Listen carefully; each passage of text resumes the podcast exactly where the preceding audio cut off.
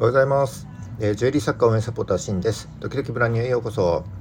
このラジオでは趣味のハンドメイドを卒業して、えー、ブランドとして成長したいジュエリー作家やアクセサリー作家のための、えー、ビジネス情報や知っための情報をお届けしています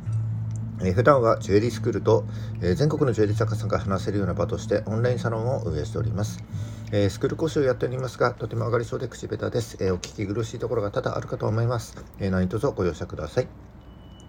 えっ、と、今日は1月17日、え火曜日です。おはようございます。えいかがお過ごしでしょうか？え本題に入る前に、えっ、と、今日は1点お知らせがございます。えっ、と、このラジオですね、えー、各、えー、ポッドキャストですね、で聞けるようになっております。えーと、各配信スタンド、えー、Apple、Amazon、Google、それから Spotify、でもちろんスタンド FM ですね、この5種類、5つの、えー、プラットフォームから聞けるようになっておりますので、えー、普段ですね、お聞きになっているアプリがあれば、そちらから聞いていただければ幸いでございます。えーと、この番組のプロフィール、キャプションにですね、各アプリへのリンクを貼ってますし、あるいは、えーと、検索で、えー、ジュエリー作家応援というふうに検索していただければ、えー、ドキドキブランニューというですね、えー、サムネイルが表示されると思いますので、そちらからぜひですね、えー、お聞きいただければと思います。おすすめはちょっと倍速で聞いていただけると、えー、大変コスパが、コスパじゃないな、タイパがいいと思いますので、ぜひ、えー、お聞きください。よろしくお願いします。えっ、と、今日ですけども、え2013年えー、1月ですので、えー、今年ですね春先ぐらいに向けて新商品をこう作っていっている方がたくさんいらっしゃると思います、えー、そんな方たちに向けてですね、えーと、商品やサービスの価値についてですねちょっと深掘りしてお話ししたいと思っておりますインスタでも前あ以前ですねインスタでも少しあのご紹介しておりますので、よければインスタの方も、えー、チェックしていただければと思います。それじゃあ行ってみましょう。はい、えーと、商品の価値ですね、えー、いかがでしょうか、えー、今年に入って新商品、えー、作ろうかななんて意気込んでいる方たくさんいらっしゃると思います、え今だと春先ぐらいに向けてですかね、えたくさん作っていきたいななんて思ってる方もいらっしゃるんではないでしょうか。えーと、今日はですね、えーとそんな商品の価値をですね3つの観点からお話ししたいと思います。え、1つ目は、え、価値とはというところでそもそも価値って何なのかなというところですね、え、2つ目は、え価値には2種類ありますよという話をしたいと思います、え3つ目は、えーと、価値は製品だけにあらずということで、えパッケージだったりアフターサービスだったり、えそういったところにもしっかりと価値は含まれていますよというところをお話したいと思います。えー、初めに、えー、価値とはというところでそもそも価値は何なのかなというところからからお話ししたいと思います。えー、価値いかがでしょうか？価値を一言で表すと皆さんいかがでしょうか？言えますか？えー、私は思うにですね価値というのは、えー、人の欲求を満たすものだと言えると思います。でこの人の欲求というのは、えー、自分だけの欲求ではなくて例えば他人に尽くしたいとか、え社会の役に立ちたいとかそういったことも全部含めて含めてというかそういったものも欲求に含まれると思っております。でこれらは欲求を整理すると3つあると思います。1つ目は、えーと、生存の欲求ですね、えー、これは、えーと、お金が欲しいとか、えー、美味しいものを食べ食べたいとかですね、えー、肉体的な快楽や欲求を満たすためのものだと思い、えーと、欲求だと思います。で2つ目は、えー、と自己欲求ですね、えー、これは他人とは関係なく自分の中で完結するものになると思います。自分自身成長したいとかこだわりを持ちたいなんてのがこの自己欲求になると思います。えー、と3つ目は社会的な欲求ですね。えー、社会において、えー、とよく思われたいとか、えー、存在を示したいというのが、え社会欲求になると思います。え例えばモテたいとか自慢したいとかですねそういった、えものがこの社会欲求に含まれると思います。で私たちはこの欲求を満たすためにお金を払うことになるわけです。えー、つまり欲求を満たしてくれるものが価値ということですね。で、えっと、えー、ジュエリーですね、ソーシングを例にとってみると、えーと、生存欲求というのはちょっとあまり、えー、ジュエリーにはありませんので、えー、例えば社会欲求の場合だと、えー、モテたいとか、えー、綺麗に見られたいとかですね、えー、あと社会的な信用ステータスを得たいとかですね。っていうのがあると思います、えー、あとは自己欲求ですね、えーと、成長したいとか、えこだわり持ちたいとか、え例えばお守り的存在で安心したいとかそういったものが自己欲求に当てはまるかななんて思います。これが、えーと価値とはというところで整理した3つの欲求ですね。欲求を満たすものが価値ですよということです、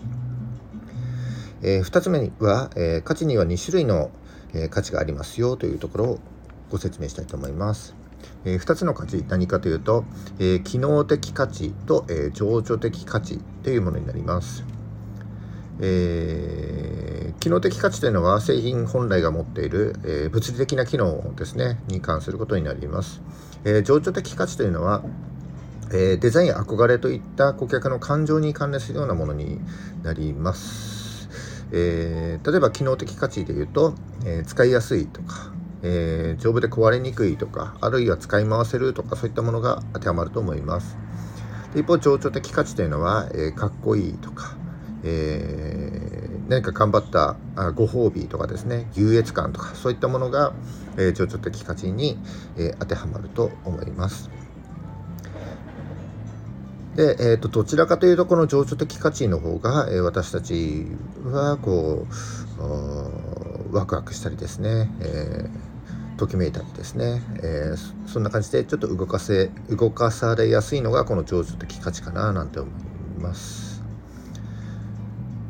えー、しずる感という言葉あると思いますが、えー、それが一番分かりやすいかもしれないですね。例えば今は1月なんでちょっと寒いのですごい雪の降っている寒い日にあったかいこう湯気の出ている、えー、コーヒーなんかが出てきたらもう、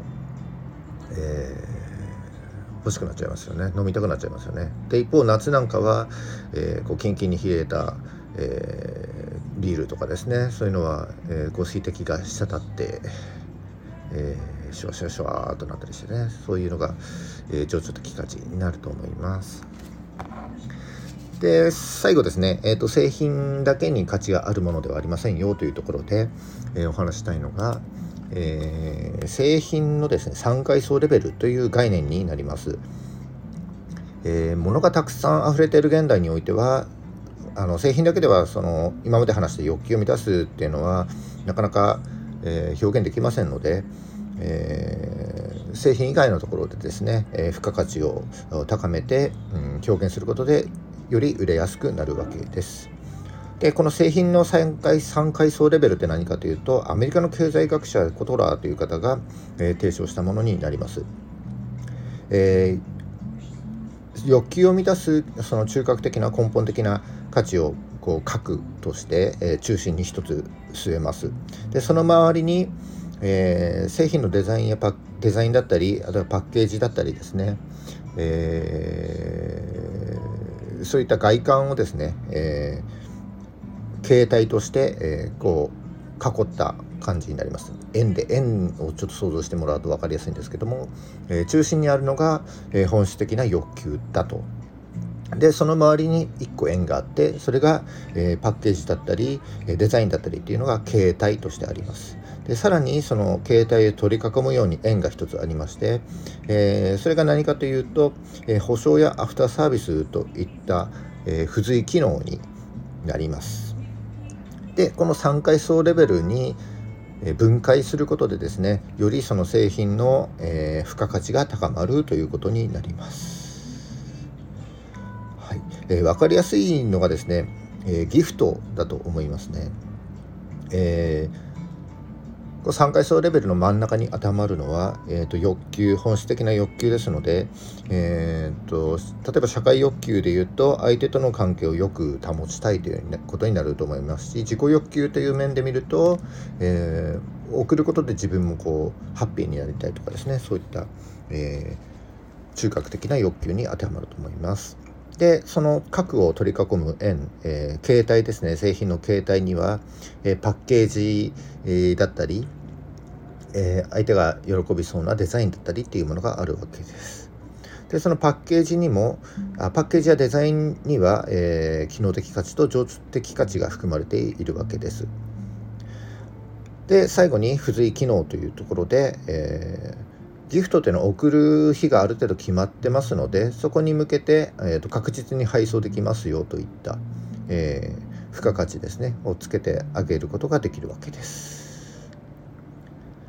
えーと、大手のネットショップなんか見てると、えー、製品の写真とこうスペックだけをこうダーッと書いてあるようなものが見受けられますけども製品の写真とスペックだけだとなかなかそういう価値は伝えにくいですよね。で僕たちのような小さなブランドっていうのは一つ一つの商品をしっかり見せていくことができますのでうん今一度ですねその自分が持っている、えー、製品商品をですね、えー、一つ一つこう見直して見ていただいてこうしっかりと愛情を注げ注いでいただいてですね、えー、ネットショップだったりあるいはインスタとかですね、えー、というところでしっかりこう表現していっていただけたらなと思います。はい。以上になります、えー、本日も最後までお聴きいただきましてありがとうございました。えー、この放送が役に立ったと思った方はいいねをお願いします。えー、また今後も頑張って配信してまいりますので、よかったらフォローお願いします。えっ、ー、と、各種、えー、ポッドキャストですね、Apple、Amazon、Google、Spotify、えー、もちろんスタンド FM で、えー、聞けますので、ぜひフォローよろしくお願いします。それじゃあ、1月17日火曜日ですね、えー、今日も頑張っていきましょう。バイバイ。